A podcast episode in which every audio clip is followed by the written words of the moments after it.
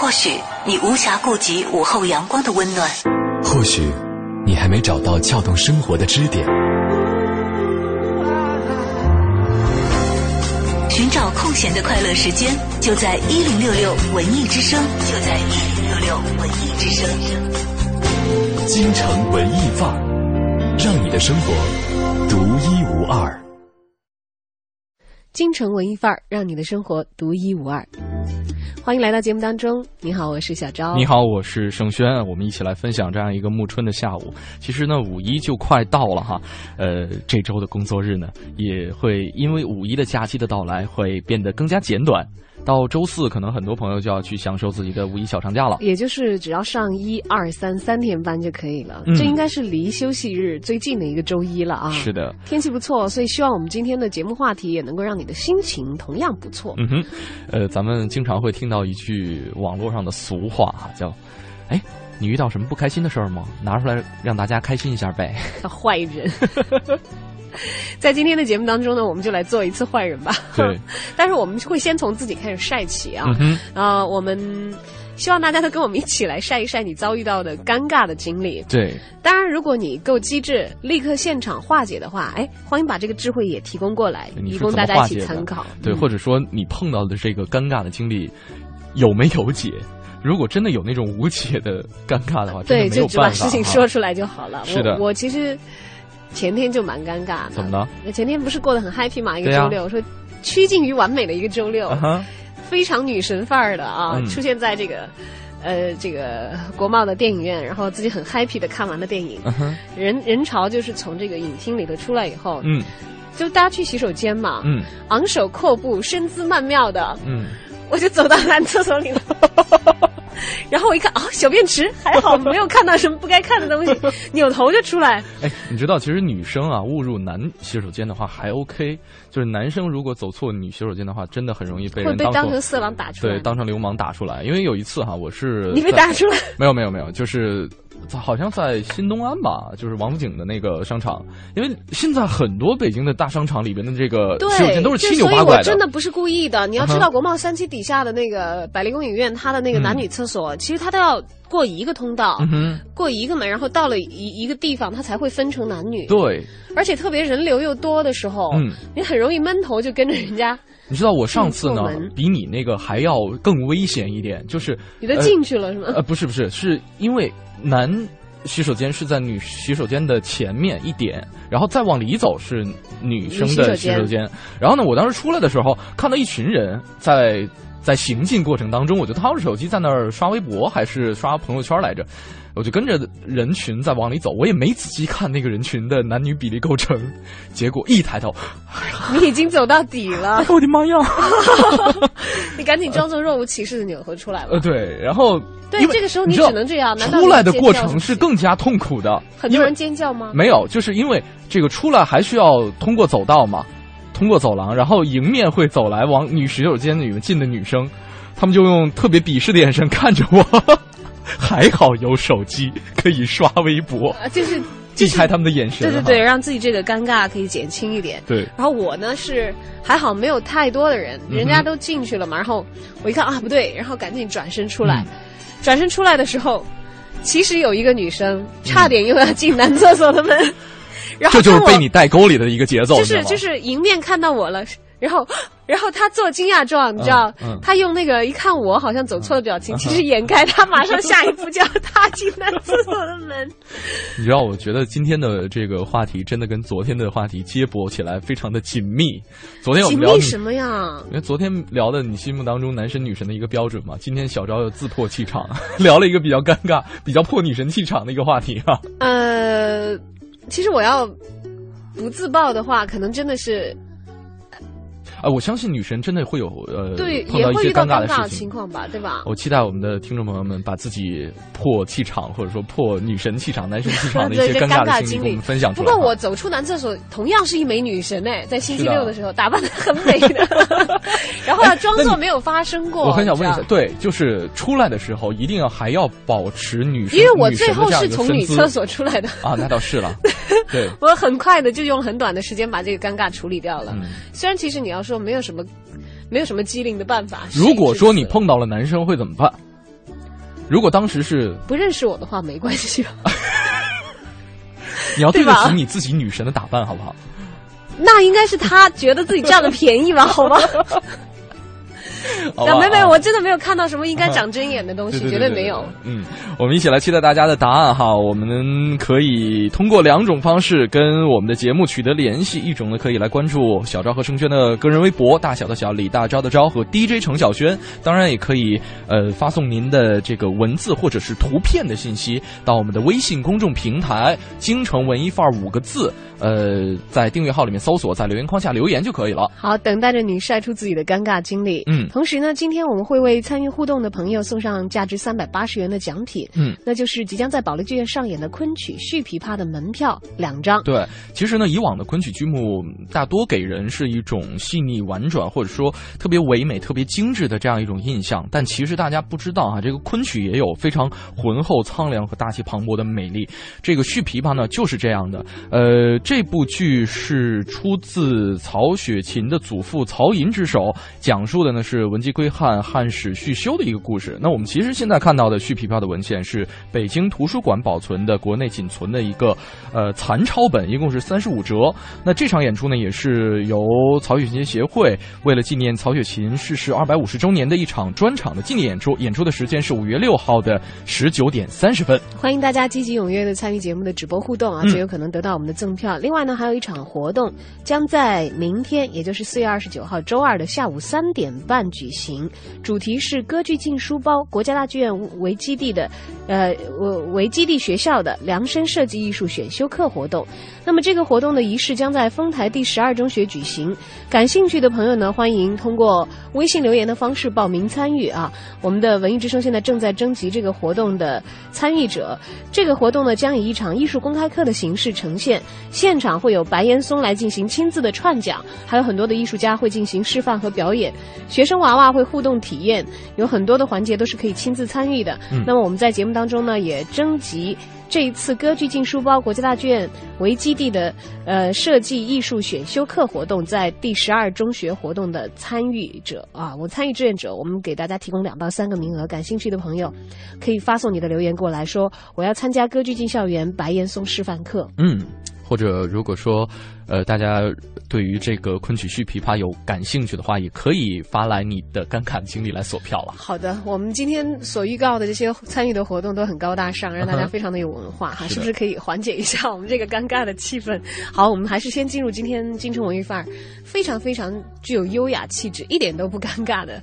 第一个小单元诗意生活，来感受一下优雅啊，然后再强烈的对比一下，从女神变成女神经病，从男神变成男神经病，晒一晒你曾经遇到的尴尬。娱乐广播，诗意生活。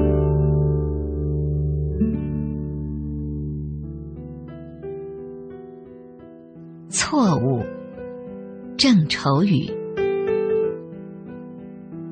我打江南走过，那等在季节里的容颜，如莲花的开落。东风不来，三月的柳絮不飞。你的心，如小小的、寂寞的城。恰若青石的街道向晚，琼音不响，三月的春雷不接。你的心是小小的窗扉紧掩，我达达的马蹄是美丽的错误。我不是归人，是个过客。这首由台湾著名诗人郑愁予创作的小诗《错误》，轻巧清隽，是一首至今仍脍炙人口的佳作，描写了一个女子等候归人的心情变化过程。时光悠悠，莲花一开一落，在漫长的等待之中，她的容貌也随之渐渐老去。在这个城中，东风不来，柳絮不飞。可以理解为，只要归人不来，那么我的思念就不会消散。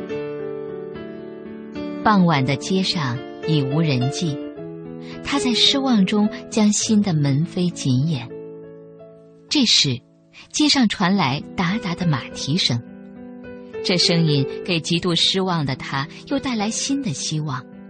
但是，这希望不过是一个美丽的错误，那并不是他盼望的归人，而只是一个过客。郑愁予的诗歌以婉约见长，他的爱情诗更是清新婉约。如果说他的作品最能引起共鸣，最能打动人心灵深处的地方，莫过于美与情。那么，《错误》这首诗可谓其中的佼佼者，也为诗人奠定了他在台湾诗坛上不可忽视的地位和影响。错误至今仍能打动无数读者的心弦，最重要的因素不在于以词藻取胜，而是以他内在的情感动人。这种情感不伪装、不雕饰，在诗中是情景和谐一致，产生了意味不尽的艺术感染力。本单元节目内容由 AM 七四七娱乐广播独家制作，友情提供。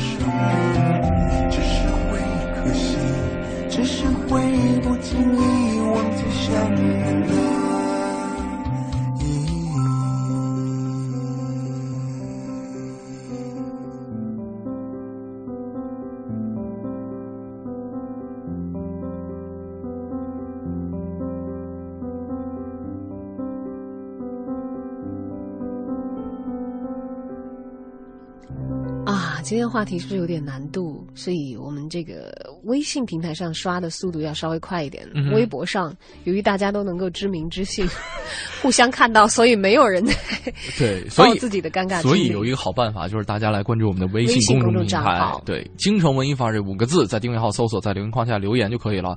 呃，如果说你不希望我们报名字的话，可以在前面标注一下哈，说标注一个。说说不要念名字或者匿名啊。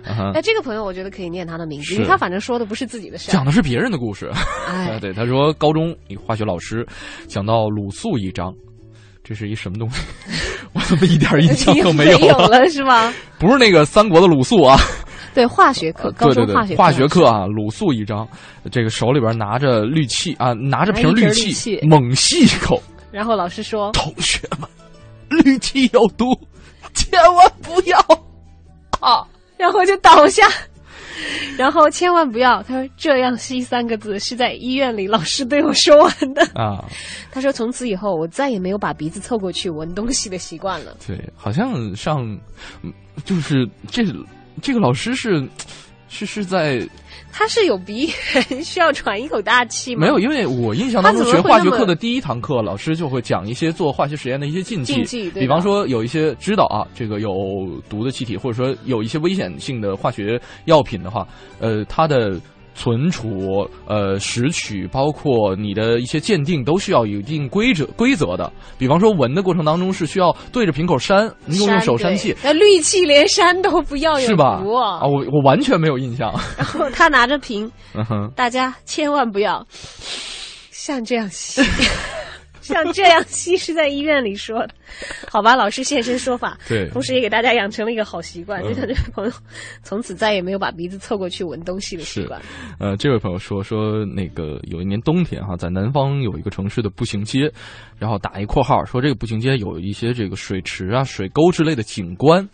呃，当时是去那个城市去旅游啊，买手里一边拿着吃的，一边还拿着地图，因为赶飞机走的也比较急，一边查地图一边狂走，扑通一声就，呃，巨响，水花四溅，掉在水池池里。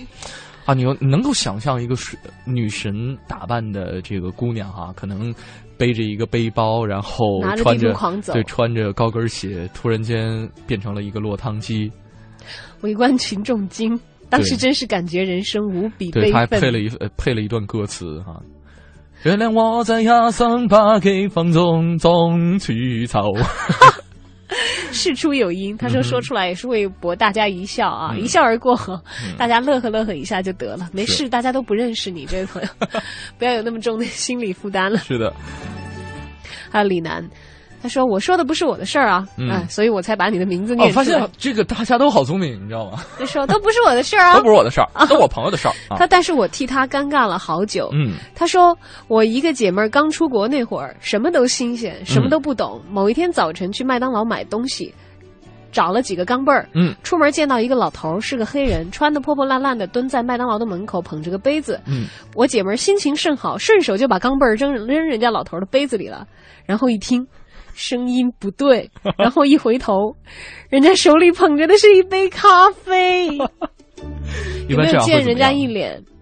对啊，他就是说他自己替人家尴尬了好久我觉。得见人一脸应该还好，就是这种不尊重啊。对呀、对啊我觉得亏的可能也就是她是女孩子，是男孩的话会少不了一顿胖揍吧。对，或者是可以装作语言不通的样子。拔腿快跑啊！不啊不，呃，哎呀，不知道人家这个就是被侮辱的人是什么样的心情？真的想想，就像李楠讲的，嗯当然，这种无心之过，尬好久。呃，无心之过的话，真的是你好好跟人家解释。如果语言通的话，真的可以好好解释一下，没有问题。呃，这位朋友说，对，我们就不念他不念名字了，字哈，是说女生。嗯，他说我在喜欢的男孩面前笑，直到笑出了鼻涕泡。是不是本来还觉得自己蛮妩媚？以后告诉我们一个什么道理？就是再见你心仪的男生或者女生的时候，如果你有鼻炎，嗯或者正感冒的话，嗯，要记得带纸巾。哎，鼻炎的时候会没有感觉吗？比方说流鼻涕的话，会啊，会会会没有感觉，对，就像啊你感冒过吧，就流那个清鼻涕的时候但是一定要到嘴边才有感觉。我，要不要在这些地方那么着重笔墨的来渲染？就是要讲述尴尬，一定要把尴尬的氛围给渲染到位了，要不然没有，就是没有那个劲儿了。好吧，嗯由于你渲染的如此的贴切，我确信你也是出现过这样的情况。我还真没有，就是流到嘴了，你感觉鼻涕流出来了。那个时那要不然你为什么知道流到嘴才会有感觉？那个都是小孩子的时候啊，就是对吧？？还是有过吗？那没有人把把这件事，孩子流涕就是鼻涕过河是很多孩子，都经历的事情。不要解释啦，谁没有小过呢？好，欢迎大家一起来自曝一下，晒一晒你的尴尬经历，发送留言到小昭或者是 DJ 陈小轩，在新浪的个人微博也可以留言到本节目的微信公众平台“京城文艺范儿”。是的，那今天呢会为大家送出价值三百八十八十块钱，即将在保利剧院上演的昆曲《续琵琶》的门票两张。那这场演出呢，也是为了纪念曹雪芹逝世二百五十周年的一场专场的纪念演出。演出时间是五月六号的十九点三十分，也是感谢曹雪芹协会对本节目的大力支持。好的，在广告之后马上回来继续我们的京城文艺范儿。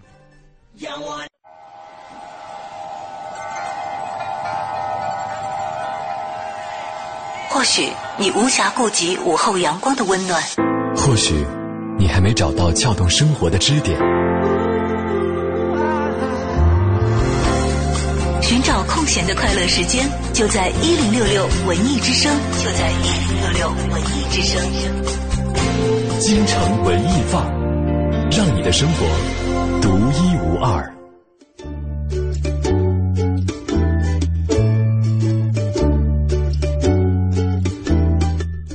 你看啊，好多朋友真的是除了分享自己的尴尬经历之外，也说其实呢，心情本来不是特别的好，但是听到了大家尴尬的事情，总会觉得好开心。我的心情一下子无比的好哦，还有好多朋友也是有了同样的感觉哈。呃，报别人的事情。对，今天我们的京城文艺范儿呢，跟大家分享一个话题，就是让大家一起来开心一下，分享一下你遭遇过的尴尬经历。如果说你的尴尬经历有解的话，你是怎么解的？如果无解的话，那我们就一笑而过吧。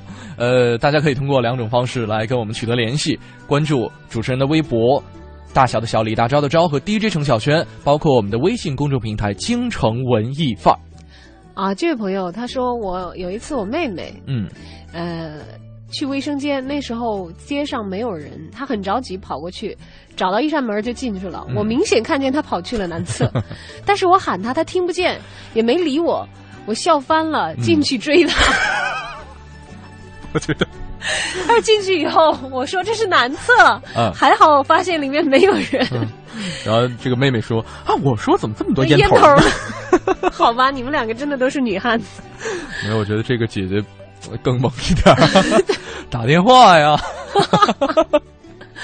然后有另外一位朋友，他说我也来分享一下吧。嗯。某一天我穿着一身极地长裙，美美的和男友走在天桥的阶梯上，嗯。突然我的裙子被我的男朋友踩住了，嗯。就差那么一点儿，我就摔了个狗吃屎啊！嗯，就看见旁边的两个女孩开始哈哈的笑啊，把我笑的那个尴尬，我美美的样子啊，现在想想好可怕。哎，你知道我他讲完这个故事之后，我第一个反应就是，呃，曾经网络上有很多的集锦，就是模特在走台的过程当中，比方说碰到对呃这个长裙拖地，然后自己踩到，或者说高跟鞋出现了一些故障啊，出现了一些问题，对，呃最尴尬的是女星穿那种就是抹胸对抹胸裙，然后如果被踩，被踩到哈。就有那种照片流出来，包括今真是奥斯卡颁奖的时候，好像也有类似的这个踩到没大表，姐，大表姐就有类似的情况，就是今年被踩脱了吗？呃差一点儿。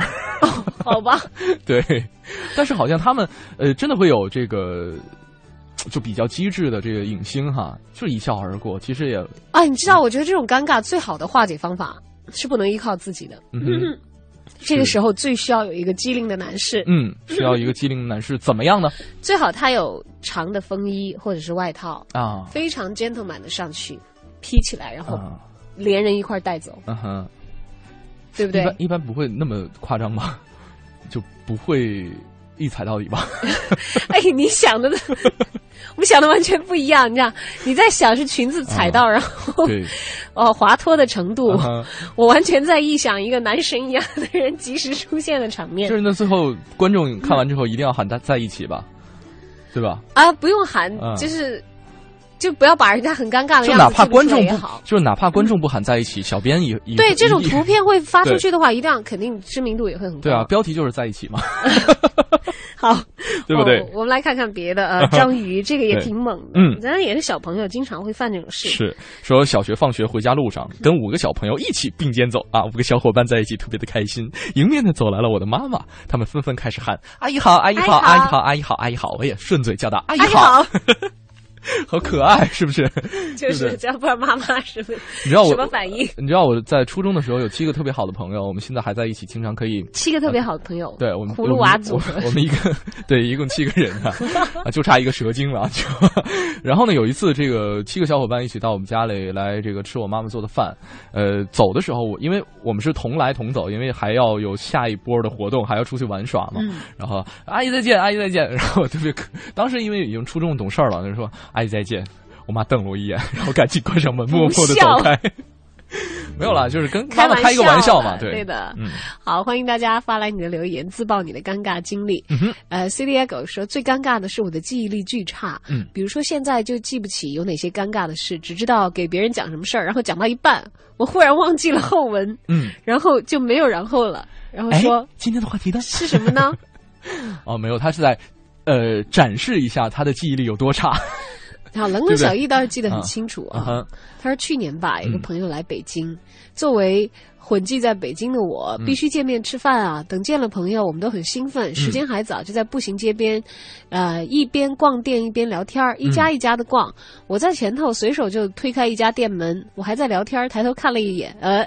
女性用品店，嗯，满眼都是花花绿绿的。我很淡定的对朋友说：“呃，我抽根烟，你一起嘛。”他也反应过来，于是我们趁机而退。嗯，呃，这个还好吧？这还好了，还好对，没所谓。而且人家开店迎客，嗯哼。你不一定是替自己买东西嘛，你对去逛逛替女生买东西也是很有可能的。没错，那今天我们的京城文艺范儿陪大家一起来开心一下，朋友们哈，这个无私的可以贡献出你自己的尴尬经历，让我们其他的朋友们一起来听一听。然后呢，我们。如果觉得这件事儿无所谓的话，可能会念到您的名字。那念到名字的朋友呢，有可能会获得我们今天送到的这个昆曲的演出门呃票，对，昆曲的演出门票是纪念曹雪芹逝世二百五十周年的一场专场的纪念演出，昆曲续琵琶。演出的时间是五月六号的十九点三十分。等着你发来留言。另外呢，还有一个活动也在节目当中发起征集，感兴趣的朋友赶紧通过微信留言的方式来报名啊！明天呢，在丰台第十二中学将会举行歌剧进校园白岩松示范课的活动，感兴趣的朋友们发来留言报名喽。好，接着走进今天的下一个小单元，我在北京城。你知道的，你不知道的，你不知道而想知道的，你想知道而没法知道的，关于北京城的一一切，我在北京城。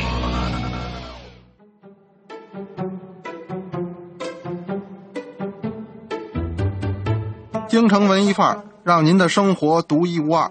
大家好，我是相声演员杨多杰。上一期啊，咱们说到了花市住了一批回族的妇人。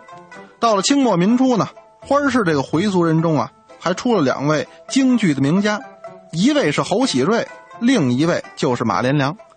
这侯先生啊，长马连良先生一辈，与马连良的父亲呢，同在花市清真寺做礼拜。按时按点儿，虔诚无比。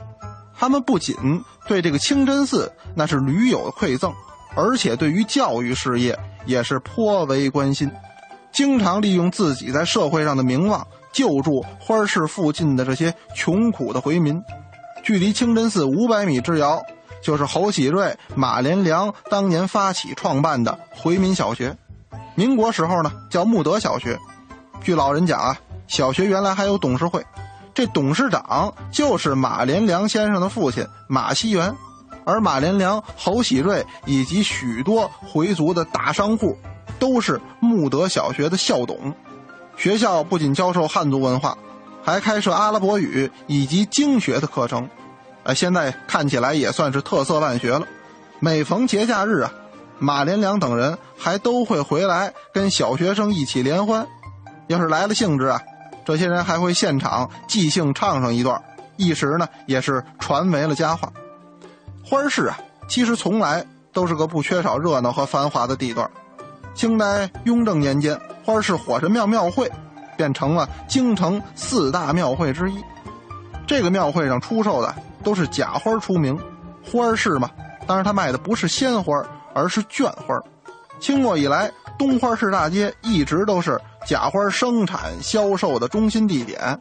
凡是这个经营者啊，都是前店后厂，啊，卖的非常的火爆。据说呢，这个花市销售的这种假花，还在巴拿马万国博览会上拿过金奖，连外国朋友都盛赞说这叫京花，也就是代表北京手工艺的一个特色。就因为名声在外，所以远近的客商呢都赶到这儿囤货，使得火神庙成为了当时非常热闹的一个商业中心。就因为啊商业发达，因此呢，除了这个假花业以外，在这个花市啊，这个饮食业那也是非常的繁盛。你像什么切糕王、豆汁儿马、茶汤丁家等等的小吃，以及八糕、精米粥、大麦粥、驴打滚、蒸耳炸等等的这些回族特色的吃食，哎，都成了当时花市非常亮丽的一道风景线。除此之外啊，娱乐设施也很齐全。就在这个花市清真寺旁边有一个书茶馆，当时非常著名的评书演员王杰奎就在这说三侠五义，陈世和呢说聊斋，所以花市这个地方可以说得上是五方杂处，盛极一时。但是历经这个历史的变换呀，非常幸运的是，花市清真寺以及我们刚才捎带手提到的这座火神庙都完整的保留了下来，以供后人凭吊。以供后人呢来体会花市这条大街的文化与它的韵味。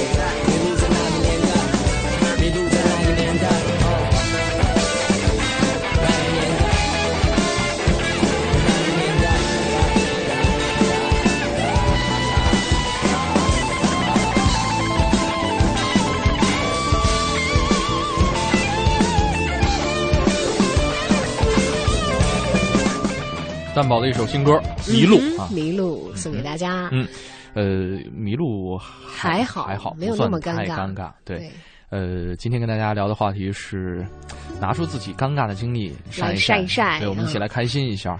呃，我们的微信公众平台“京城文艺范儿”五个字等待大家，因为微博呢可能是比较公开的一个场合哈，大家如果觉得自己的尴尬的事儿实在是太尴尬的话，那有点害羞的话，就发到我们的微信公众平台。对，发到我们的微信上来就可以了啊。这位朋友说了，说 N 年前的一个事儿，鼓起勇气挑了一个特别好的日子啊，就差算一卦了，说等女神 QQ 上线，然后特别肉麻的一阵表白啊。过了好长时间，那边传来一阵滴滴滴滴滴滴滴。紧张的一看，啊，你好，我是谁谁谁的妈妈啊，我是来帮他偷菜的。偷菜的，偷菜的。我知道了，那大概是二零零八年的事情。对，阿姨你好，您的菜园子还需要施肥吗？啊，N 年前的事情对啊。不过希望他的妈妈可以转达吧，我不知道这件事情的后续是怎样。哎，女神的妈妈会不？会也有一种女神的气质呢？那那必然？你觉得啊太俗气的妈妈可以养得出女神吗？我不太相信哎。未必。啊，对，还真未必也也也有可能。对啊，女女神是要靠自我修养的。嗯哼，你比方说这个，呃，东野圭吾的《白夜行》里面的那个女主角，就是特别女神范儿的一个看哦，好吧，我回头去补一补课，哦因为这个也在我们的世界读书日当天，那个有有朋友推荐，对对推荐给我们。嗯哼，还有这位朋友，他说跟老板打完报告，报告完任务，邮件都发完了，然后老板在窗口回了我一句 thanks，他是打的 T H X thanks 的呃缩写缩写啊。嗯他说我想假装自己也很专业，嗯回了一句 N P，problem 呃 No problem，缩写应该是 N P。嗯他结果忘了切换输入法到英文，打字又太快，智能拼音系统直接回了“娘炮”两个汉字给老板。Thanks，娘炮。坑爹的搜狗输入法，坑爹的百度输入法，坑爹的清华紫光输入法。啊，听你想的太多。你知道，输入法这个事情，真的我们同事也有，这真的不是发生在我身上的。你知道，我们这儿记者以前约采访，我跟你讲过吧？我，没有，约是约刘晓庆老师还是约哪个老师来着？不会吧？真的假的？真的真的，呃，我就不报那个记者名字了，我关了话筒告诉你是谁。然后，呃，哦，好像是。啊，我不不要不要找我我，不要找我，快快快，怎么样？就就约，比如说就是约刘晓庆老师吧，哈，刘晓嗯庆老师你好，我是中央人民广播电台谁谁谁，嗯。由于输入联想嗯。的原因，嗯，等对方收到的时候是刘老师您好，我是中央人民币广播电台的谁谁谁，哦，这个段子我听过，好像不是我们频道的同事。哎哎，好像是吧，我我我底下再告诉你是谁。中央人民币广播电台。呃，对，纯属纯属被这个输入法坑了。对，其实真的对方能够非常巧妙的回复一句哈，这个哦，人民币广播电台吗？哦，那我的劳务费会不会增加一点呢？哎呦，你把这些老师想象的好功利啊！就是其实开一个玩笑就一笑而过就好了。对，大家当然没有什么大不了的事情。对，所以所以对方人家很郑重的回了一个电话回来核实一下这回事，然后就联络上采访了。哦，还有这位朋友也是嘚瑟出来的问题，dear。他中学的时候，有一天学到一句 “Hey guys”，嗯，觉得很酷，于是走在路上，看见几个同学一一招手，一打招呼，脱口而出 “Hey guys”，走出好几步才反应过来，嗯，他我没敢回头看同学们的表情，说直到现在都不敢再说这句 “Hey guys”，因为怕一不留神，你看这就是说错。我跟你说，这就是初中时候这个思想比较活跃的。你看我们这些。这个循规蹈矩、按部就班，那就是 Hi，呃，How are you？I'm fine, thank you. And you? I'm fine too. 对，I'm fine too. 啊，这又不要说很无聊？我我我我初中的时候，Guys 比较活泼。呃，对，那很容易出错嘛。啊，反正他这么叫我，我是不会有什么感觉了。只不过他那帮同学肯定心情不会太好了。好好，接下来走进我们下一个单元——影艺告示牌。在此期间呢，大家可以了解到北京城现在精彩的正在上演的舞台演出，同时也希望你跟我们一起来晒一晒你的尴尬的经历啊！如果你实在是觉得自己的经历太重口了，就挑那些无伤大雅的来跟我们一起分享吧。影艺告示牌。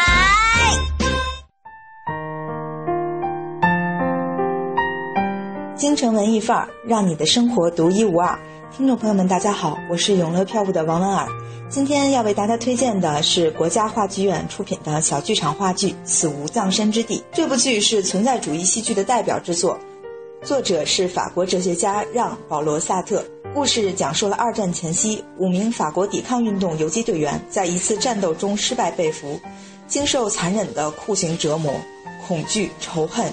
种种复杂的情感纠缠着每个人的心。此时，游击队长作为身份不明的人也被关了起来。大家面临着严峻的选择：是严守秘密，还是出卖游击队长获取自由？说到存在主义戏剧，在这里为大家讲解一下。这一戏剧流派在二十世纪三十年代末兴起于法国，四十年代，尤其是在二战后发展到顶峰。存在主义戏剧的思想哲学基础是广泛流行于欧洲的存在主义学说。这一学说认为，人的存在先于人的本质，认为世界是荒诞的，人生孤独而没有意义。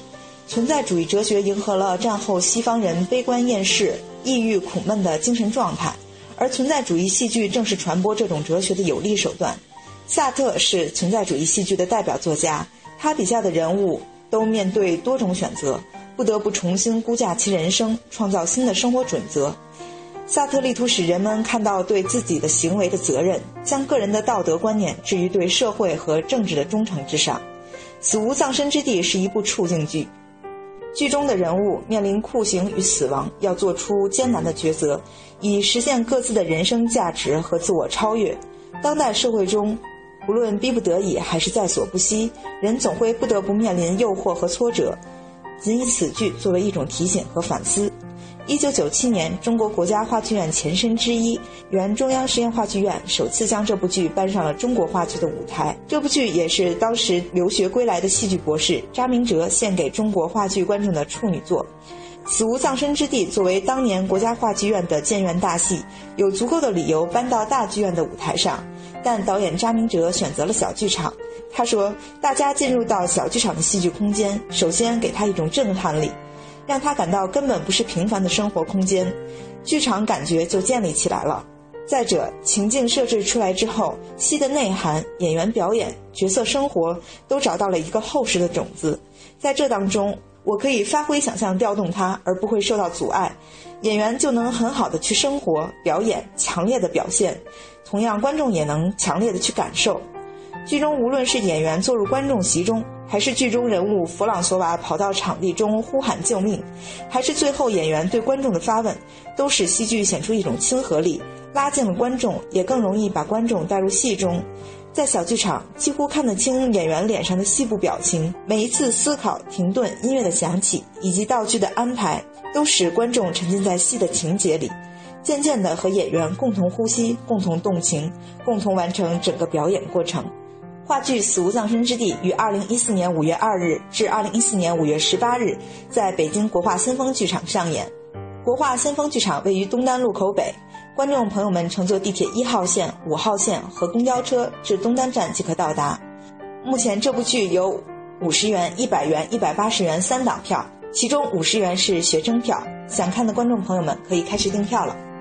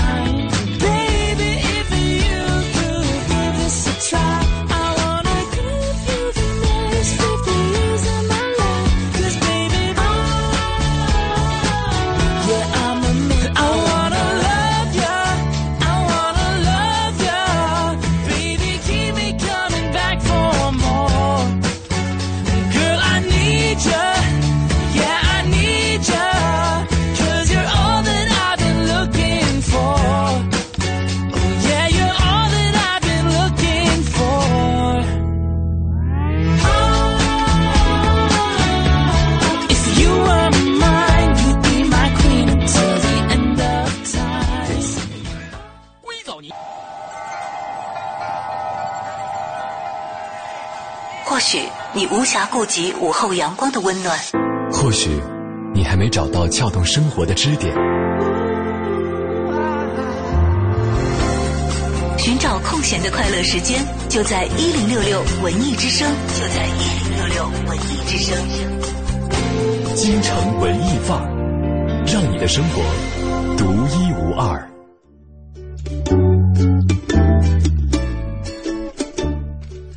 京城文艺范儿，让你的生活独一无二。北京时间的十五点三十三分，欢迎您继续锁定文艺之声 FM 一零六点六，收听今天下午陪伴您一个半小时的京城文艺范儿。你好，我是盛轩，我是小昭。今天在节目里一起来晒一晒你遭遇过的尴尬经历啊，嗯、说出来大家一起乐呵乐。对，或者说如果你的尴尬经历有解的话，你是如何化解的呢？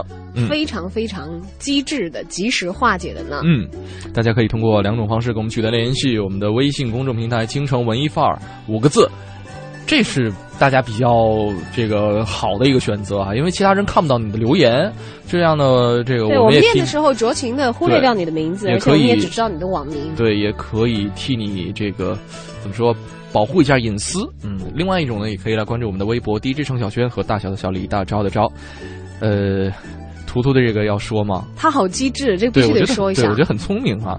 呃，他说啊，我把给某一个女生表白的短信错误的发给我的妈妈了，然后当时我一下子就懵了，接着脸一下就红了。可以吧？是自己人，尴尬的不行。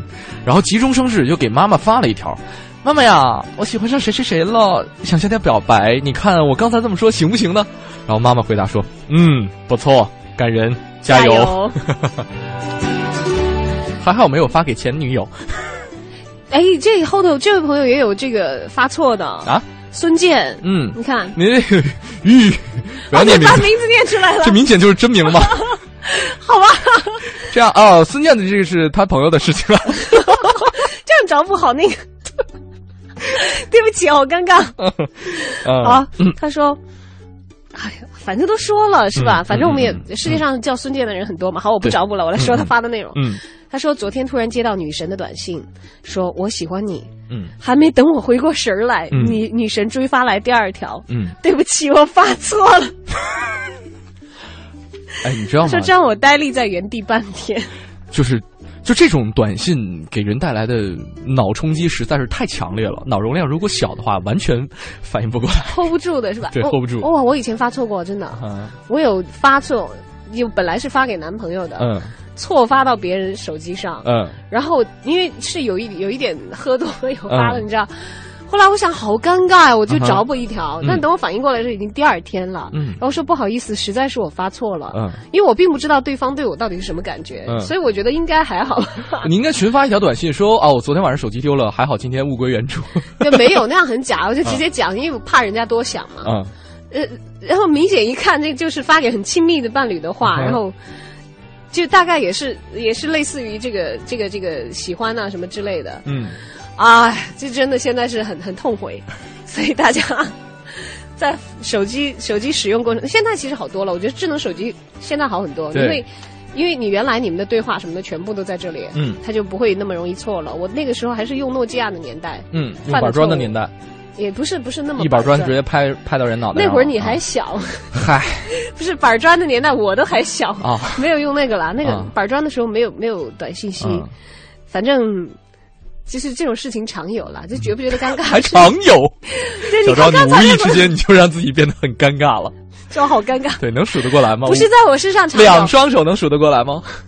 就那一次，哦然后再没有发生过。那你说常有，吓死我要了。是常常会发生，但是哦是在很多人哦，当中嘛，所以刚才那位朋友你节哀了，因为人家不喜欢你就是不喜欢你了。嗯，要喜欢你，他一定会让你知道的。嗯嗯，你要相信他，如果找补说对不起发错了，那说明他心里不喜欢。没有。呃，我觉得有可能 还是心里心里会怕，对，怕你误会了。对，怕你误会了。对，我觉得是这样不过确实好像不太喜欢你。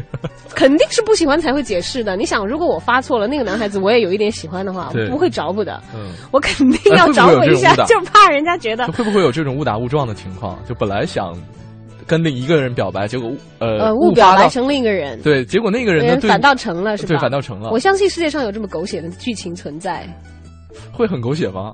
当然狗血，我觉得挺有趣的。当然狗血啊，我觉得一定会有这样的事情存在。嗯只不过需要大家验证一下，嗯我到底想的是是不是对。嗯，呃，来看看这这位朋友我就不念他名字了。嗯啊，这还好，我刚才看了一下啊，说这个年初的时候呢，呃，在我们省会郑州啊上了几天班，呃，有一呃第一次下班出去想找了找个餐馆，餐馆啊，哥们儿，你能加加个标点符号吗？对，看起来好吃力。对，这个想去找个餐馆吃点东西，又不知道哪里有，于是呢，就向一位叔叔问哪里有小吃街，呃特别热情的告诉我说，呃，向前走，再往南拐。河南话会说吗？不会啊，说往前走，再往南拐就是了。当时我还说装作非常懂的样子，点了点头。可惜呢，没了没走了几步，又倒回去说：“叔叔啊，你能不能告诉我哪边是南边？我辨不清方向啊。哎呦，这条其实好适合在刚才迷路那首歌后面念。”嗯，哎，这个不尴尬了，你到陌生地方找不着，这是很正常的。啊我遇到过更尴尬的情况，其实我不觉得尴尬，我觉得那姑娘很可爱。我去旅游的时候，嗯，我刚刚到巴黎，嗯刚刚到市里，刚刚要在出了那个埃菲尔铁塔旁边的那个地铁站，嗯，然后一个很美的法国女郎花枝招展的向我走来，然后问：“我想请问一下塞纳河怎么走？”我说：“对不起。”她问你是吗她问我，因为我我完全是一个游客的装扮，啊还背着包，哎，对，而且完全是一个东方面孔吗。对啊，我说啊，对不起，我说我才刚到，啊。我说下午我才刚下飞机，我说我也不知道塞纳河怎么走，我是去埃菲尔铁塔的，我说啊啊，我我我，然后然后那个女孩特别尴尬，哈哈笑说啊啊，对不起，呃，我是巴黎人，他说，他说，我是巴黎人，可是我真的不知道塞纳河怎么走。我说？我刚才坐地铁的时候好像有路过塞纳河。然后小昭特别热心的啊，花了两个多小时的时间，终于帮了一个巴黎当地人找到了塞纳河。那我没有找，没有帮。小昭，你功德无量。我没有帮到他，我说我说，要不然你问一问巴黎人。他说啊啊，我就是巴黎人，可是。我真的不知道塞纳河在那边，这是我真实的经历。我到现在都记得那个姑娘的脸，特别可爱，你知道？对。我现在很痛悔，当时没有跟她拍个照。那这样他会不会尴尬死？你没有发个朋友圈，或者是发个微博？啊，Where's the sign？就法国人里头能够说英语的，我在巴黎碰到的。你确定就是他说的是塞纳河，不是其他的？肯定是塞纳河，绝对不是其他的。问一个下午刚刚到的人。好，今天欢迎大家来晒一晒你自己，或者是你遇到的别人，对你遇到的别人的一些尴尬的经历，会比较容易一点。是的，特别像塞纳河这样一种。哎呀，是个超美的姑娘，然后你就会发现她怎么那么无脑，好 cute。好，走进今天的下一个单元，我们听听看鹦鹉史航在今天的航天飞船当中，又为我们传达了什么样的善意呢？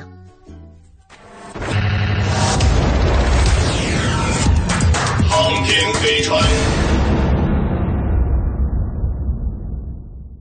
大家好，这里是航天飞船，我是史航。八卦飞呀飞，我把善意传。今天要传递的善意呢？来自纪录片《舌尖上的中国》第二季，总导演陈小青和他跟他合作的几位导演接受了记者的采访。陈小青说：“新传、脚步、秘境、三餐，原来是这样的顺序。后来改周播的，要故事性更强一点，动态性更强的往前放，所以脚步成了第一集，新传成了第二集。”《舌尖上的中国》第一季呢是大家的一致好评，第二季呢有一点两极分化，喜欢特别喜欢，不喜欢就觉得美食少了。说好的美食呢？我不需要看这些人文的东西，但对于拍摄对象来说才是最大的改变。呃，像比如说这个山东煎饼的村子本来很偏僻，但是呢已经有五六波人在刚刚播出的时候就冲过去了，甚至是临沂当地的电影院的董事长也到村子里来，把所有的煎饼买下来拿到电影院里，观众谁来就可以得一张，买一张电影票就可以得一张。陕西做面的老太太已成为当地的明星，而且马上成为一个饭店的形象代言人。接受媒体采访最多的浙江三门出海夫妇的呃主人公，浙江十几家媒体去，然后船上坐着五六家媒体，五六台摄影机对着他。跳跳鱼的价格已经上去了，望潮的时候就买不到了，很多外地人开车去那里找吃的。出海的渔民甚至准备开一个网店。贵州的鱼酱在天猫上出去了近千件，一天之内。做纪录片要很多的割舍，农民工骑着摩托车千里跋涉回家团聚，拍了很长，但只用一小段儿。麦克的故事在宁夏老家拍的，拍了三次，最后整个宁夏老家的舍弃掉，因为是篇幅的原因。像第一集《脚步》里，西藏青年白马攀爬四十米高的大树，采摘野蜂蜜。有人会觉得跟 BBC 的人类星球的相似度很高，陈小青并不避讳，他说：“你说抄袭、说借鉴，我都承认。”当年雅克贝汉的《迁徙的鸟》公映的时候，也有人就出说哪个情节抄袭哪个作品，这抄袭要打引号的，因为实际大家的拍摄手段就这么几种，就看谁在拍摄中融入自己的特色。如果人家没有爬树采蜜的传统，你非要人家爬，人本来是在四川放蜜蜂，你非要人到甘肃爬，那样才是不行的。像当时摄影师的感觉，就说你在下面看不觉得，电视荧幕上也不觉得，真到那个高度会觉得树不停的往下倒，树是会动的，你感觉随时会掉下去。在高的地方很小的洞，就会觉得是很大幅度的动。而且他们拍摄的时候还要注意到素食主义者的感受，一些民族风俗要注意。有人说，实际上中国是鼓励大家去把山水吃光，而其实，在每一集的片子里都不断的在提醒。像比如说上海的本帮菜。老法师李伯荣一家的故事，用的是用一代宗师式的武侠片的表现形式。呃，该集的导演陈磊介绍说，因为他在解放前就已经学习本帮菜，学徒的时候跟师傅一起为那杜月笙这样的人做过饭，所以就想用一种武侠片的方式来体现这种传承感。呃，几代人都是厨师，在片头给你展示一下。本帮菜的扣三丝，呃，就六十多块钱，菜很普通，没有贵的食材，就靠刀工加清汤。三种食材质地不同，要切成零点五毫米粗细，呃，平均做这个菜需要四个小时。而他们拍有的菜用了二十七个小时来拍出来。其实拍摄中间流下很多眼泪，并不完全是因为辛苦，还是因为被打动。你有时候可能看到一个养完自己的子女就开始养自己的第三代，可孩子都没有留在身边的空巢老人。这个时候你只想记录下来。所以，张星导演和他的团队说，呃，就好像被蒙着眼睛拉磨的动物一样，希望这个题材能一直拍下去，就像那个动物一样一直在走。貌似是一个转圈的行为，但我想他每次不是回到原点，而是螺旋形的又上升了一层。《舌尖上的中国》二比一，就多了一些思考，多了一些感触。好的，今天就到这里，我是史航。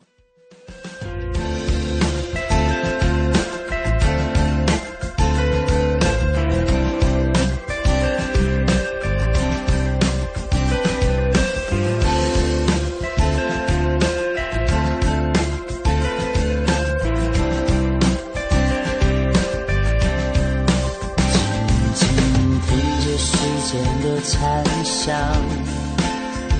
像涟漪在水面的波荡，一阵蠢蠢欲动的想象，带我回到过去旧时光，我想着你，好远。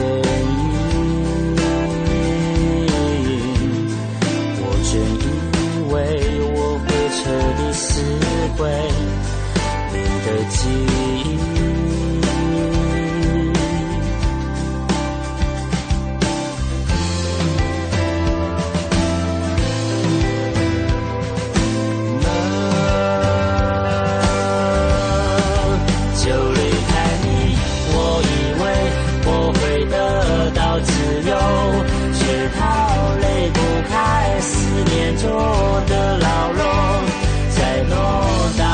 就在渺小的星球，多少人在对上帝祈求？可笑的是，人总是错了又一再错，飞蛾扑火般为爱牺牲自我。又做错了什么？又做对了什么？再跟你说抱歉，也不能。代表什么？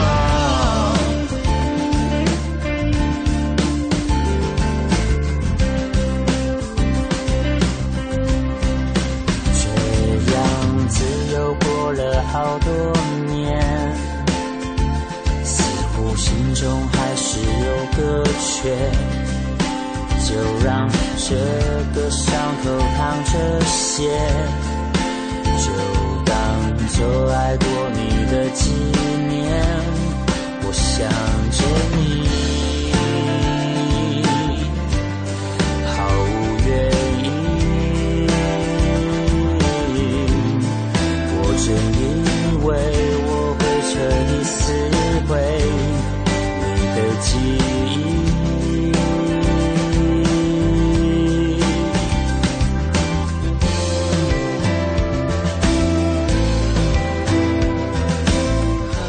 好，今天一起来晒一晒尴尬的情况。但是今天看到这个朋友的留言的时候，我还是心里一疼。嗯，呃，这位朋友说了啊，不念名字了哈。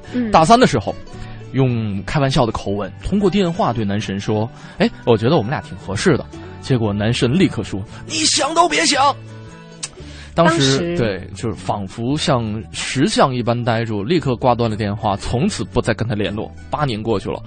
现在呢，拥有了非常呃这个幸福的家庭哈，可是当年的尴尬还会隐隐心酸。当然，这何止是尴尬，我觉得男生蛮伤人的。对，就是人家喜欢你，人家喜欢你是没有错的，你可以接受，可以不接受。而且人家喜欢你是你的荣幸，对不对？你适当的拒绝就好了嘛。就是或者说，你可以给出一个理由，委婉的回回绝一下就 OK 了。你看，像我拒绝人家的表白，最多就是打死都不接电话而已。那是因为对方太死缠烂打了，是吗？哎，对，那样子会受不了。你这几十个未接，你想想很可怕的。但是多年以后，在朋友圈里，人家向我道歉，说对不起，以前把你吓到了。当年我年少无知，啊，哎，你你你应该也也会有很多拒绝经历吧。呃，对啊，就是，但是我一般会有经验的是，当年就是。有女朋友的时候，我每换一个新的环境，我先会撒出风去说是 I'm not available 啊，不是可供大家对 追逐的对象。对我可能会这样，就这样会淘汰掉一大批。那如果说真的碰到那种死缠烂打的话，我会给出一个非常善意的理由去回绝他。哎，死缠烂打会缠到什么程度啊？呃，我觉得是堵你下班几十个电话都都会碰到吧？就你刚才提到的换卡吗？对，呃，还真啊当然没有，不太会对对对，不太会还真没有，嗯。那那你你会明确的，就比如说，如果像刚才那位朋友的情况，嗯是你接到这个电话，我相信肯定以我们轩轩的学识和修养和风度，嗯，绝对不会说那么伤人的话。对，就算心里是那么想，你会怎嗯么讲？就如果接到、嗯、这样的表白电话，没有，肯定先跟他兜一大圈儿啊。兜圈子，你干嘛不直说？直说不是好一点吗？但是不要说的那样子了。对啊，就是我觉得好像没有，我觉得，呃，首先我是觉得，就别人喜欢我是我的荣幸，嗯，那么我可以不跟你成为男女朋友的关系，或者说成为夫妻关系，但是我们可以作为很好的朋友。哇，还有求婚的呀？呃，对，没有没有，就是，呃，今后的事儿啊啊，OK。对，但是可以成为很好的朋友，我会尽量的去淡化他的想法，嗯哼，你了解？嗯，所以我会兜圈子，呃，淡化这个想法，但你不直接拒绝的吗？就是。是我觉得，呃，人家如果直接表白的话我肯，定先要铺垫一段时间，然后再就是委婉一点，不会像那那个人就至少要给对方一个台阶下对啊。对，哎，我想起来，这样好像这一点自己以前也做的挺不对的，就是，当然还好我们那年代朋友圈吧。没有没有没有，就联络不上了。嗯就是也以以前收到信的时候，我后来有一次就装作自己没有收到，嗯但其实我是有收到的啦。我就现在想想好，自己好缩头乌龟哦，嗯，就连这点担当去拒绝一下的作为都没有。哎呀，好尴尬！我终于把自己说尴尬了，朋友们报仇了是吧？好吧，我一定帮你营造这个尴尬的氛围，就是我不说话了，我们来听一下下一个小单元。好吧？小道你还是有方法。Time Out 推荐，负责一切享乐。Time Out。大家好，非常高兴与大家重逢在 Time Out 推荐这个板块。这一次呢，为大家推荐一个好事多磨的演出。二零零八年开始呢，爱尔兰剧作家马丁·麦克唐纳的《枕头人》曾经在国内多地多次做过剧本朗读，但是却因为版权问题没能排演。懂行的戏迷盼了好久啊。而四月底，赵立新主演的该剧终于将在无锡剧场上演。故事呢，讲述的是枕头人回到伤心人们的小时候，帮助他们自杀以避免痛苦未来的故事。听起来有点暗黑，但看起来十足的魔幻，而且过瘾。据主创赵丽介绍，跟枕头人这个故事结缘呢，是在二零零七年左右。这位著名的实力派演员刚刚拍完《中国往事》，想休息一段时间做话剧。然后本剧导演周可就给他推荐了《枕头人》的剧本，看完当时觉得特别好，但是太忙没能排。零九年还是想排，不过当时剧本审查难，版权有点问题，于是乎这个剧本就得以简单化，在蓬蒿剧场做了朗读。赵立新亲任导演，还演里面的卡图兰，当时还请了中国第一个女萨克斯风给他们做配乐。而这次特别有意思的是，北京方面拿到的是《枕头人》北京地区的版权，上海还有人拿到了上海方面的版权，在上海拍。版权方真会做生意啊，都是一个戏，完全是两个班子。但是让赵立新如此念念不忘，这个戏最大的魔力，就像他总说的，我要做的戏一定是特别有劲儿，与口味轻重无关，就是看完了要让你感觉一拳打在了胸上，要震动。而这个戏就是特别有力量，极具冲击感。首先，戏的形式很新，寓言故事和戏结合，然后语言很怪，很另类，但同时就很智慧。就因为这个戏，赵立新都被虐感冒了。这次难度最大的地方，就是在于对戏可以有太多的理解，因为马丁他没有写的那么直白，再加上大家都是导演出身，这就导致在排练场吵架，导演可能会偏于理性，所以会分得特别细。但是我觉得这个戏东西啊，重要的是那个力道到，能够感染到人，而不是多严密的东西加起来能够完成的，它不是一个道理。而这个戏想探讨的问题呢，是严肃的、生活的，世界、世界观，我们周遭的生活究竟是什么样？人生是那么的艰难，那还要走下去吗？他用童话的形式去展现，很巧妙，也非常挑战智力。而赵立新在戏里真够折腾的，前面四场演审问者图波斯基，后面演被审者卡图兰，完全是两个身份。这么设定啊，其实上是因为一些现实原因。一是时间上出了一些问题，二是赵立新本人对卡图兰的感情实在是太深了，就跟导演商量，变成了现在的形式。而这出戏情节那么黑色，就不担心有负能量吗？赵立新不那么觉得，因为这是要看我们呈现出来的戏要传达给观众什么。之前也有人说这个戏太黑暗晦涩，我就在家给我儿子重新读了一遍，他十二岁，听完感动的要哭了。跟我说：“爸爸，完全听懂了。这出戏从现在开始都在鼓楼西剧场，一直演到五月十一号。不过，如果您想看赵立新演的《土拨斯基》，那最好在四月二十九号之前先看一次。”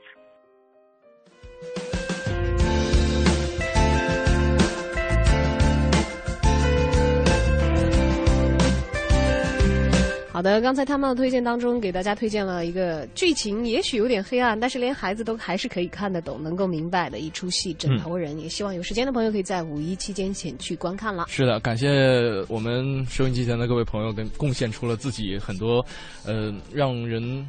让别人哈觉得可以发生欢笑的这样一些尴尬的故事，感谢你们对我们的信任。虽然小昭把 刚才有一位朋友名字念出来了，当然，其实有的时候啊，我们做的一些觉得自觉尴尬的事情，其实正是为别人的生活演了一部喜剧片。对，而且有的时候你觉得那些尴尬的事情，也许在别人的眼中不是太尴尬。其实刚才因为关掉话筒的时候，我有回想起自己的一段蛮尴尬的经历。嗯，但现在回想起来，尴尬当中也藏着一些美好。是的。